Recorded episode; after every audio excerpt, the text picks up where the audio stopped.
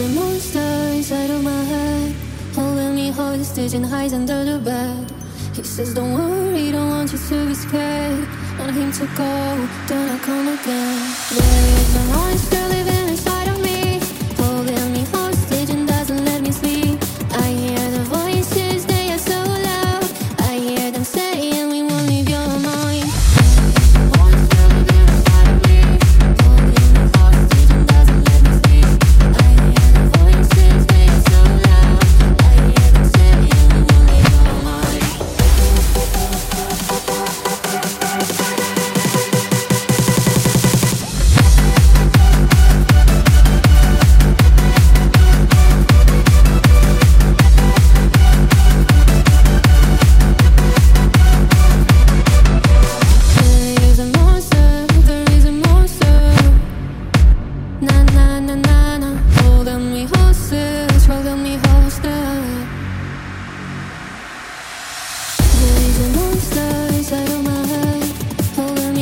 chasing highs and lows.